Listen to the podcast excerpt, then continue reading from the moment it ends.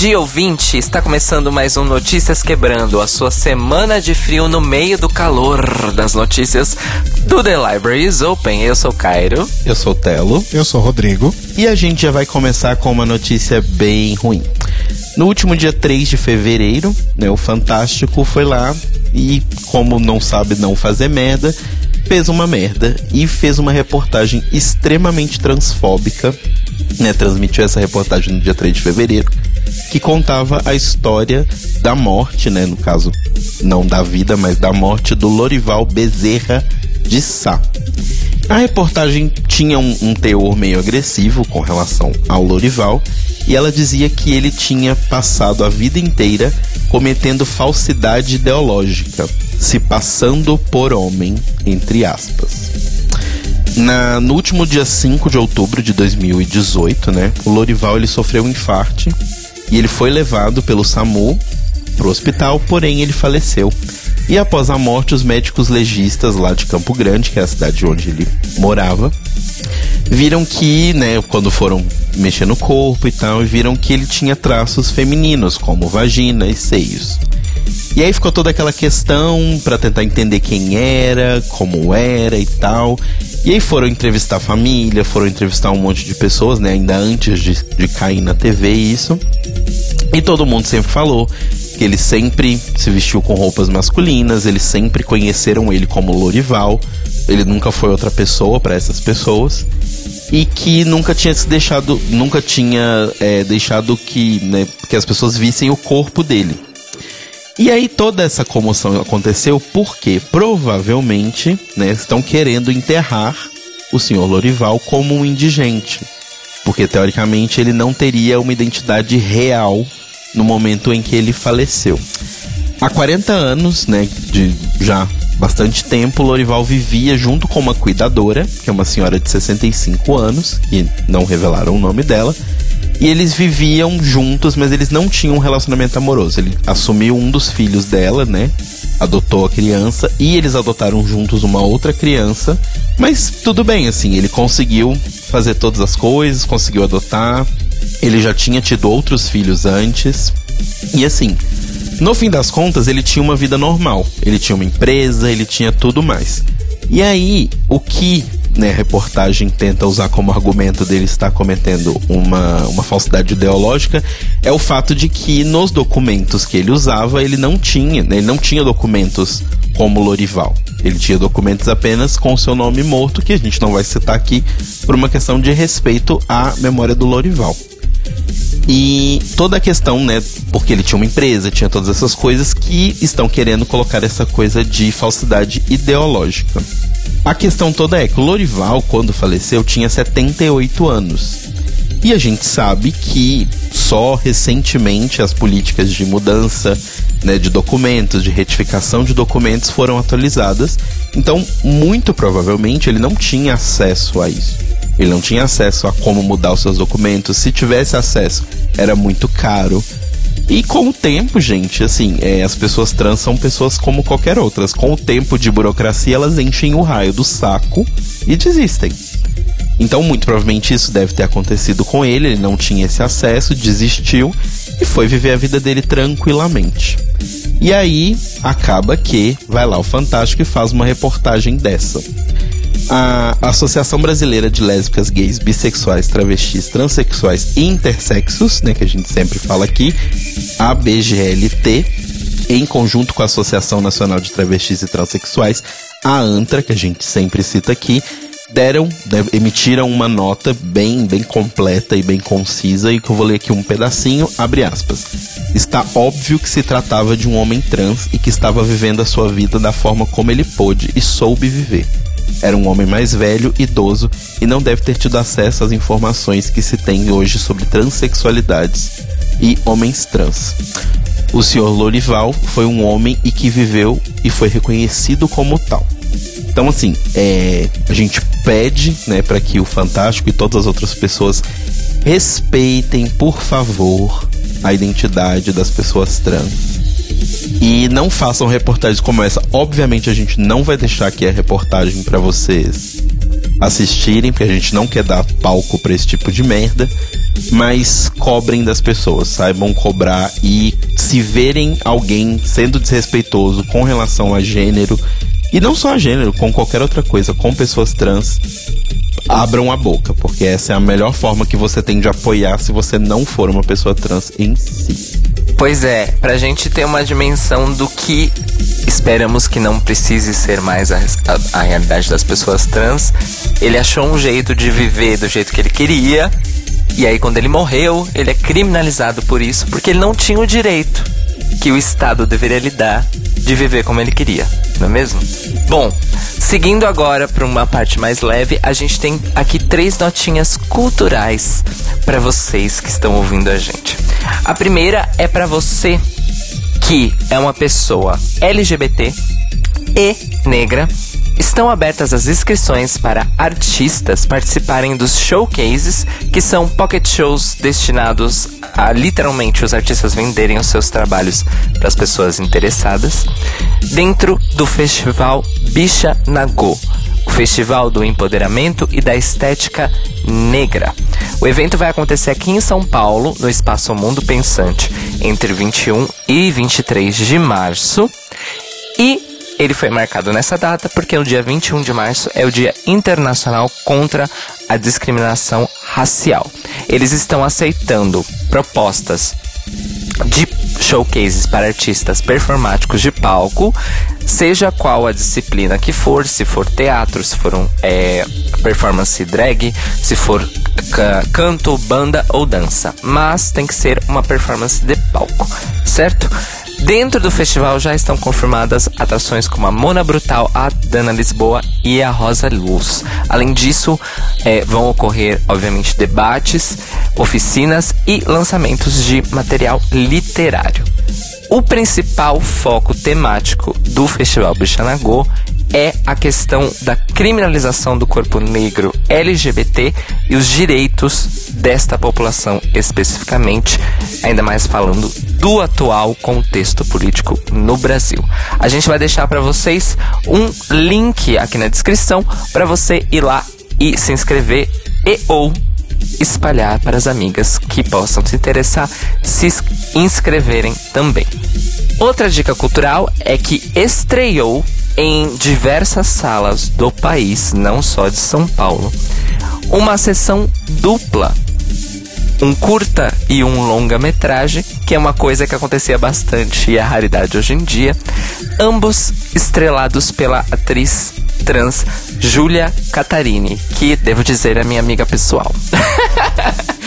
o curta se chama T for Two e é a estreia da Julia Catarini na direção de, de um filme, e o longa é o Lembro Mais dos Corvos, que é uma parceria criativa entre ela e o Gustavo Vinagre. Ambos é, dividem o roteiro do longa. Ela estrela o longa, que é basicamente um grande monólogo, e ele dirige. É, tanto o T for Two quanto o Lembro Mais os Corvos já entram em cartaz no circuito comercial, vindo de uma carreira aí premiadíssima de festivais no Brasil e no mundo, tá? Lembrando que a Júlia Catarina no passado foi a primeira atriz trans a ganhar um prêmio no Festival de Cinema de Tiradentes, que é um dos mais tradicionais do país. Prêmio esse que ela ganhou das mãos da própria diva Helena Inês. Então, vão lá na página do filme, lembro mais os Corvos. A gente vai deixar o link para vocês também para vocês saberem onde o filme está em cartaz, já que são poucas cópias e as cópias vão roda rodar o Brasil aí pelos próximos meses. Finalizando, nós temos uma dica cultural internacional. Olha só. É, a gente resolveu falar sobre isso por dois motivos. Um, porque merece o enaltecimento, e dois, porque a gente sabe que a gente tem ouvintes lá nas, te nas, te nas terras de Lusitânia. A Lia Clark anunciou o seu primeiro show internacional e ele vai ocorrer em Lisboa. A Lia Clark fez uma piada, né? Obviamente, quando ela anunciou o show, dizendo que ter uma carreira internacional é essencial, não é, amores? O show dela vai acontecer no dia 16 de março, numa boate de Lisboa, que ela ainda não revelou os detalhes. Então, fiquem atentos às redes sociais da Lia Clark, Instagram, Twitter e Facebook para saber exatamente onde vai ser esse show. Ouvintes de Lisboa, vão lá e contem pra gente como foi. Fica essa dica aí para arroba Jean e Bianca Pestalozzi, nossos correspondentes lusitanos. E agora numa notícia boa, enquanto o Fantástico foi lá e fez merda transfóbica, tem gente que tá querendo consertar as merdas transfóbicas feitas no dia a dia. Olha só que legal.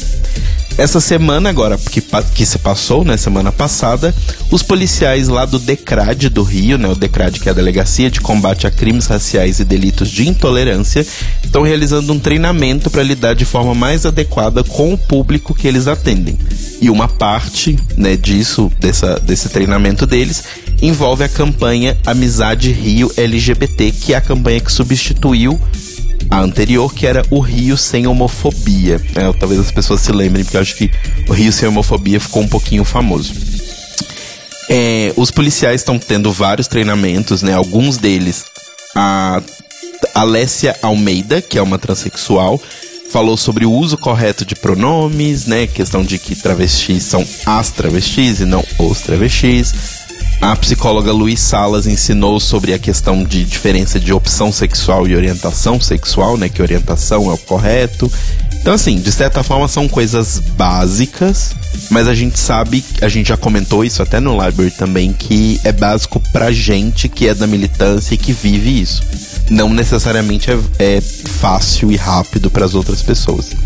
E aí, um dos delegados que estava lá presente, que é o Gilbert Stivanello, comentou que as nomenclaturas, abre aspas, dão um nó na cabeça. Quando se trata de sexualidade e gênero, há 72 nomenclaturas diferentes. É necessário lapidar isso para melhor compreender a realidade de cada grupo. Então, assim, é legal que as pessoas estejam aprendendo a lidar com outras pessoas trans, a lidar com pessoas LGBT e alguns comentários aqui no site onde a gente pegou já estavam meio que falando sobre o caso, tipo, ah, esse monte de nome, não precisa. Lembrando sempre, as pessoas que vêm de fora talvez não entendam o que nós já entendemos na prática. Então, é, só delas quererem aprender já ajuda muito. Né, só para vocês saberem, no ano passado, o Rio Sem Homofobia, que era a campanha vigente, recebeu 231 casos de violência sendo que 78 delas foram agressões físicas. Então, assim, a gente sabe que o número é maior, né? A gente sempre comenta aqui que o número provavelmente é maior. Então, assim, esperamos que eles consigam trabalhar mais, que eles consigam proteger mais as pessoas e que as coisas melhorem para a população LGBT no Rio de Janeiro. Nossa, isso realmente arrasou. Eu achei bafo. E também gostei muito de ficar sabendo que existe um decrade também no Rio de Janeiro. Bom, indo para o Manicômio Brasil, que. Vamos considerar isso uma coisa boa? Vamos. Manicômio Brasil hoje, Manicômio Brasil S.A. hoje só tem uma notícia e ela é boa! Olha só. Inédito, hein? Inédito! Nunca antes na história de RuPaul's Drag Race. É.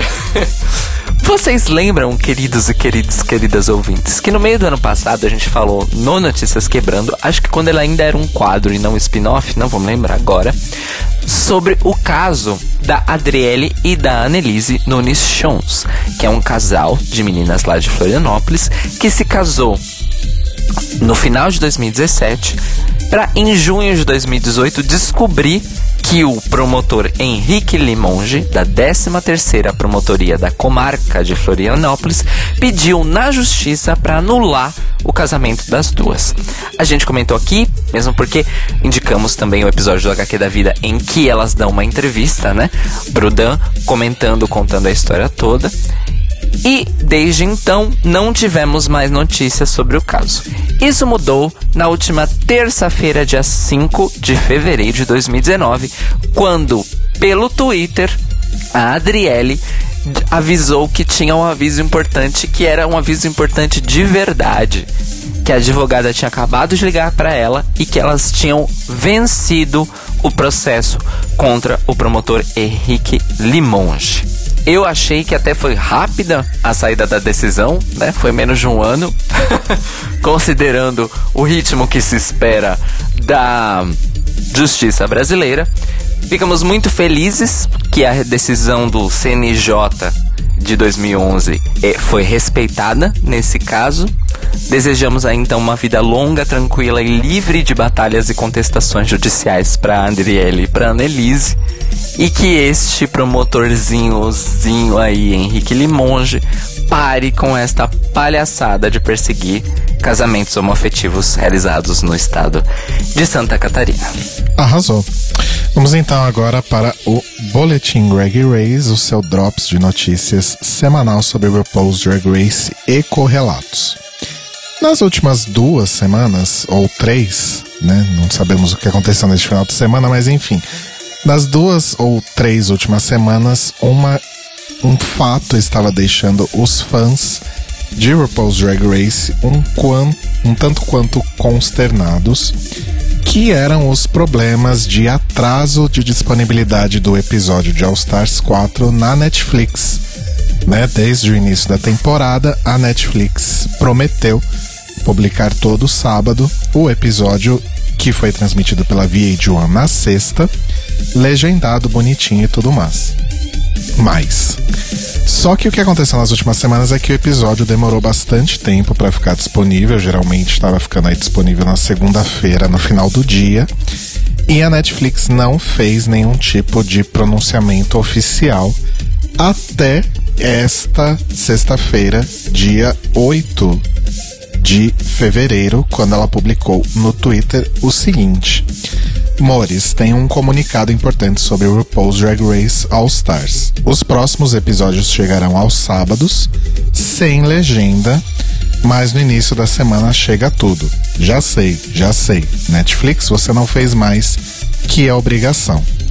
E logo abaixo um videozinho da, do primeiro lip sync do primeiro episódio, né? Trinity versus Monique cheio de legendinhas animadas, né? Ah, ao longo do, do, do vídeo. Que legendinhas essas que começam com estamos com problemas técnicos. Ou seja, como a gente já suspeitava, o que estava dificultando aí o rolê era a legendagem. Tá vendo? Minha teoria foi muito certeira. Inclusive, na semana passada, o Roba comentou comigo que o episódio ficou disponível em Lisboa com legendas de português do Brasil e não português de Portugal.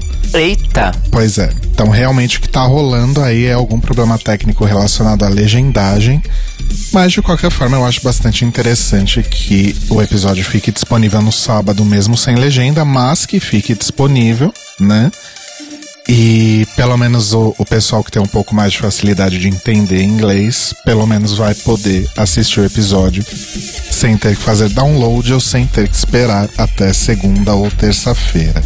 E isso também deixa um pouco a gente um pouco mais tranquilo porque aparentemente não há nada de errado ou problemático em relação ao contrato de VH1 ou World of Wonder ou Viacom, quem seja, com a Netflix porque a questão não é a disponibilidade do episódio para o sistema de streaming, e sim as questões internas deles em relação à legendagem. Então vamos acompanhar e esperar que esse problema seja resolvido até o início da Season 11, que se aproxima aí.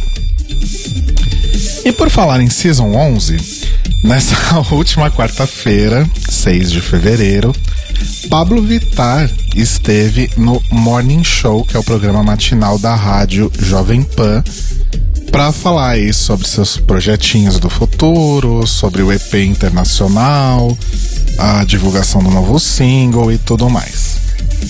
E aí, o Fefito perguntou para ela: Você foi para Los Angeles gravar o seu álbum. Quero saber se você vai investir em músicas em inglês mesmo lá fora. E é verdade que você gravou RuPaul's? Foi jurada com a Britney? E a isso Pablo teria respondido imediatamente: Não posso falar nada. Foi o suficiente para internet gay explodir, né? Com memes e afins, de pessoas dizendo que essa é a confirmação final que faltava de que Pablo Vittar realmente estará em RuPaul's Drag Race Season 11, provavelmente participando como um, uma jurada. Eu, sinceramente, a opinião deste âncora é que isso não quer dizer nada. Eu acho que É simplesmente um assunto que ela não poderia falar a respeito at all, esteja ela participando do programa ou não. E, ainda que ela não tenha participado, de certa forma rende aí também um pouco de de bop, digamos assim, para ela, né? As pessoas esperarem ela aparecer em RuPaul's Drag Race. E se isso não tiver acontecido de fato, talvez seja o buzz que isso vai gerar, seja uma oportunidade para que ela apareça em alguma temporada vindoura. Porém, eu realmente acredito que isso possa ser possível. No meio do ano passado, as pessoas comentavam sobre isso e meio que todo mundo comentava dando risada, achando que seria impossível. Eu acho que não, porque a gente sabe que a RuPaul é atenta, né, às coisas que acontecem no, no mundo drag em geral e no mundo do, do entretenimento LGBT também. Então eu realmente não me espantaria que no ano passado, durante essa passagem por Los Angeles, a Pablo tivesse dado um pulinho ali nos estúdios para fazer uma participação participaçãozinha, não necessariamente como jurada, não sei se é isso que vai acontecer, mas eu acho bem provável. Talvez um mini challenge tipo do Mob, assim, sabe? Exato. Ou, a, ou arrastar uma mala igual a Lisa Kudrow a caminho do aeroporto, né? Até porque supostamente é o mesmo episódio em que Britney Spears aparece. Então eles não iam queimar dois grandes cartuchos dessa forma. Enfim, saberemos isso quando estrear a Season 11, dia 28 de fevereiro, uma quinta-feira. Isso significa que Drag Race foi promovida novamente e passa a ocupar o horário mais nobre da TV americana. Olha só. Falando em novas temporadas de RuPaul's Drag Race, nessa última terça-feira, dia 5 de fevereiro, a BBC 3 confirmou algo que nós já imaginávamos ou já sabíamos em nossos corações, que é Michelle Visage realmente será uma jurada em RuPaul's Drag Race UK e vai se juntar aí a RuPaul, que já tinha sido anunciada oficialmente como host desta temporada. É, a gente até pensava isso porque. Por que, que você tá rindo? O Paul Drag Race. E o quê? Berro. Pois é, talvez fizesse mais sentido. Bom, a gente já sabe aí da paixão da Michelle Visage pela ilha, né? As, né? É verdade, as. Porque ela participou do Celebrity Big Brother UK ela foi jurada do Ireland's Got Talent e ela sempre deixou muito claro aí esse amor que ela tem por London e pelo Reino Unido, na verdade, de uma forma geral. E o Fenton Bailey e o Randy Barbato da World of Wonder, né? Os cofundadores da World of Wonder e produtores do reality disseram que a Michelle trabalhou incansavelmente para ajudar a trazer Drag Race para o Reino Unido. Então nós estamos muito gratos que ela é parte da nossa família e ela é uma ameaça quádrupla. Ela canta, ela dança, ela atua e garoto, ela sabe julgar. Então, Queens, tomem cuidado. Ok, né? Nada muito novo sob o sol. O que, na verdade, foi agregado aí a essa notícia que é muito interessante é que RuPaul's Drag Race UK já está sendo anunciada como uma temporada de oito episódios de 60 minutos. Então a gente estava até comentando nós três essa semana no, no nosso grupinho exclusivo do Telegram que é RuPaul Playing Safe, né? Então vamos fazer uma temporada curta, ver o que acontece, né? Então a gente supõe aí que seja o que? Umas 10 queens. E aí vamos ver o que acontece e se a temporada será renovada para 2020. É, também tem a questão de que, na verdade, não é RuPaul que tá é, jogando seguro, é a BBC. Afinal, vamos lembrar que é dinheiro público. né? Fato. Fato. Faz bastante sentido. E para terminar o Greg Race de hoje, nós temos uma notícia aqui sobre a nossa querida Aja, aquela dos oito wins, né? Aja lançou o seu primeiro disco chamado Box Office. E tem um disco aí que tem participações de várias outras queens e artistas LGBT, incluindo a Sheikh Lê. E ela disse para a Rolling Stone que a parte mais estranha disso tudo é ter que fazer esse rebrand dela, né? Então agora ela se encara aí como uma artista musical, né? Queiram as pessoas ou não. E ela diz que ela não tem necessariamente medo de perder fãs por essa mudança de carreira, até porque outras queens já fizeram isso também e aparentemente foi muito positivo para elas, né? Mas ela disse que ela sabe que tem pessoas que são genuinamente fãs dela e da arte dela, que essas são as pessoas que ela quer que a sigam, e que se você é só um fã do show, você não é um fã dela. E o que ela quer é criar um império, né? Então, desejamos aí bem humilde, bem realista. Então desejamos aí sucesso a Aja em sua carreira de, de cantora. Aja que passou aí por alguns problemas aí no recentemente, né? Ela foi banida do Twitter porque, por, na verdade, por um, uma solicitação aí de um grupo de um grupo que ela tá aqui definido como Trans Exclusionary Radical Feminists, ou seja, um grupo de feministas radicais que excluem mulheres trans, né?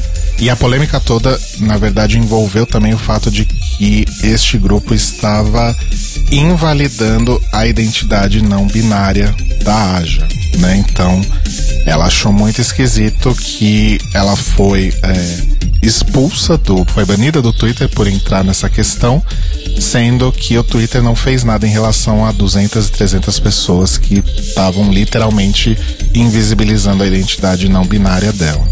E então, sorte e sucesso pra Aja nessa fase, que inclusive eu perdi esse, esse memorando, eu não sabia que ela tinha esse se identificado e saído do armário como pessoa não binária. Então, parabéns para a Aja e seus oito wins. O Notícias Quebrando hoje teve informações da revista Lado A, do Observatório G, do Twitter da Netflix brasileira, da BBC e da Pink News. Temos indicações hoje? Eu tenho, eu tenho uma indicação. Posso começar hoje? Pode. Olha, gente, em comemoração ao meu certificado de proficiência de catalão, eu vou indicar para vocês. Uh, eu vou indicar para vocês um programa é, da TV3, que é o, o, o, principal canal público lá da, da Catalunha, chamado Catalonsky. Que é um programa em que um Onde o Jodorowsky lê contos em catalão. Nossa, que pira que seria isso, meu amor. Mas infelizmente não é isso. é o seguinte, um músico islandês chamado Haldor, que mora na Catalunha há quase 20 anos, ele viaja o mundo conhecendo pessoas de fora da Catalunha que se apaixonaram pela cultura, pela língua e pela língua catalãs e como esta paixão, esse conhecimento, esse aprendizado mudou a vida delas. Então, catalãos que seria um, um neologismo para estas pessoas ao redor do mundo que não são catalãs e falam catalão. O programa está disponível a primeira temporada inteira no YouTube para assistir com legendas em catalão não se assustem, dá para entender, sabendo um português e sabendo um pouquinho de espanhol, dá para entender aí direitinho. Se você fala francês também é fácil. Eu vou deixar o link da playlist da primeira temporada para vocês aqui na descrição. É muito divertido e é um programa realmente muito interessante para quem gosta aí de multiculturalismo e esse tipo de coisa. A minha indicação, na verdade, é um protesto Olha, bilituda. É disfarçado de indicação, mas enfim. É, a minha indicação é um show.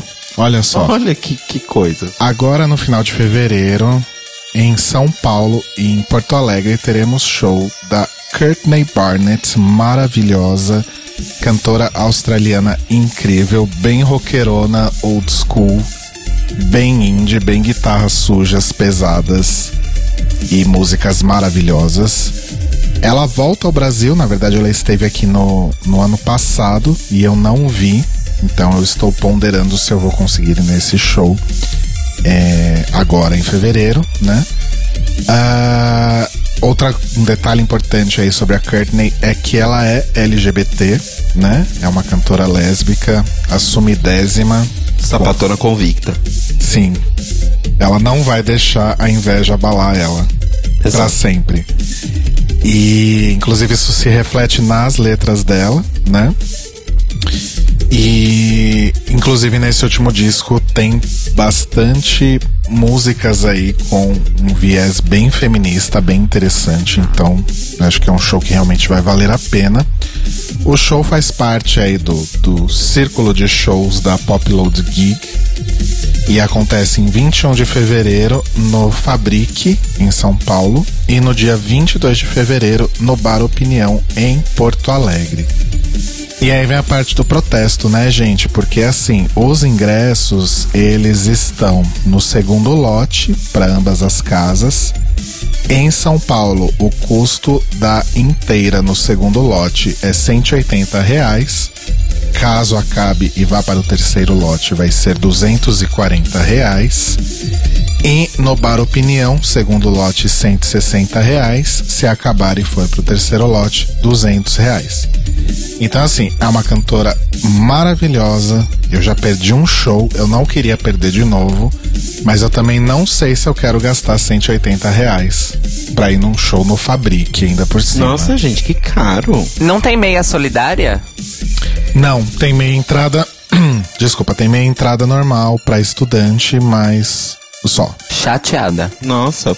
E aí eu acho bizarro, porque aí cancela o show, ou às vezes não traz de novo o artista, e reclama, ah, mas a gente não vai trazer de novo, ou cancelou o show porque não teve público. Óbvio, olha o valor que vocês estão cobrando, sabe? Exato. E aí quando você vai olhar um festival tipo esses Lollapalooza da vida, que é 500, 600, 800 reais, né? Bom, mas enfim, eu vou ainda pensar, ponderar e avaliar se eu posso gastar esse dinheiro, porque realmente é um show que eu gostaria muito de ver. Se você tiver esse dinheiro e gostar da Courtney, não deixe de ir no show, porque ela é simplesmente maravilhosa, uma das minhas grandes paixões atuais. Se você quiser também me dar um ingresso, tô aí. Arrasou. Eu sei que foi uma indireta pra mim. Não, não foi mesmo, juro. Eu vou dar uma dica de um livro, de novo. Que é o seguinte, eu. Muitos anos atrás, lá pros idos do começo dos anos 2000, eu era um pequeno man- mancebo e eu jogava RPG, eu participava dessa prática tão comum entre os jovens dos anos 90 e início dos 2000, que era ir pro cemitério jogar RPG. Mentira, não jogava no cemitério. Mas aí o que acontece? Eu fui apresentado por uns amigos ao universo de Tormenta, que é um, um, um universo, né? Não é necessariamente as regras, mas é um universo de RPG criado por brasileiros. E um deles, inclusive, é o JM Trevisan, que é um cara muito legal e que hoje é mais famosinho, fala bastante no Twitter, no YouTube, etc.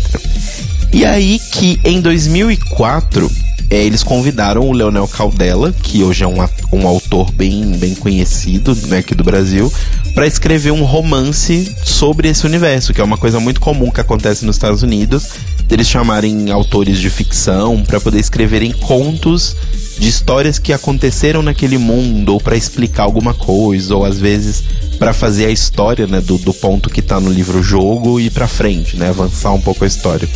E aí ele lançou esse livro em 2004 que se chama O Inimigo do Mundo, que conta a história de como a Tormenta em si chegou ao mundo de Tormenta. E eu já tinha lido esse livro há muitos anos atrás. Quando ele saiu, eu tinha 15 anos. E aí, esses dias, eu tava relembrando e me deu vontade. Não jogo mais RPG, mas me deu vontade de reler. E é muito legal você pegar um livro que você leu e gostou quando você era muito. Tipo, eu tenho o dobro da idade que eu tinha naquela época. Passaram-se 15 anos. E assim, ver que você mudou bastante, as suas referências são outras e que você percebe muito mais fácil que as coisas não são necessariamente super originais, que elas têm uma inspiração forte em outras coisas que você acabou consumindo depois ou conhecendo depois, mas ainda assim elas são boas, elas não são ruins necessariamente por isso. Então, a minha indicação é para quem gosta de fantasia, assim, não precisa ter o conhecimento do RPG para poder ler o livro. Ele é bem, tudo que você precisa saber tá ali nele. Então, eu recomendo vocês lerem é, O Inimigo do Mundo, do Leonel Caldela. E como uma dica adicional, uma dica ali do ladinho, releiam coisas que vocês gostaram que vocês gostaram muito quando vocês eram jovens de novo. Porque eu acho que a surpresa pode ser boa. Acho que ao contrário daquela regra dos 15 anos em filmes, eu acho que nos livros costuma funcionar.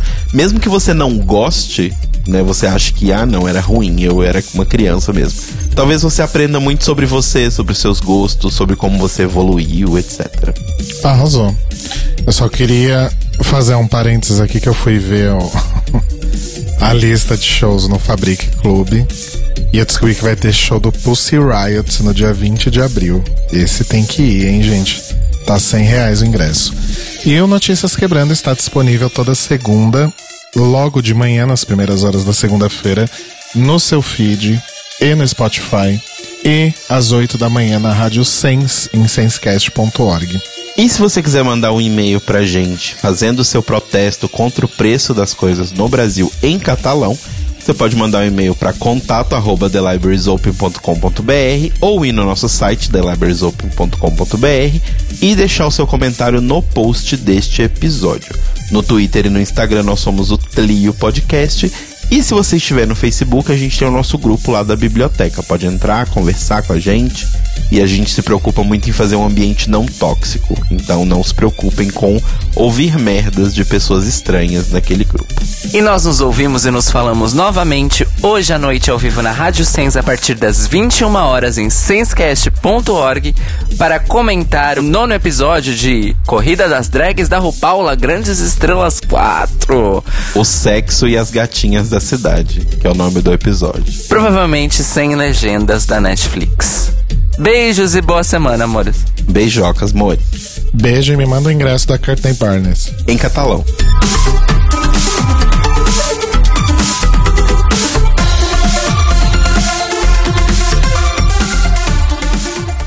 Enfim, vamos ver o episódio. Beijo!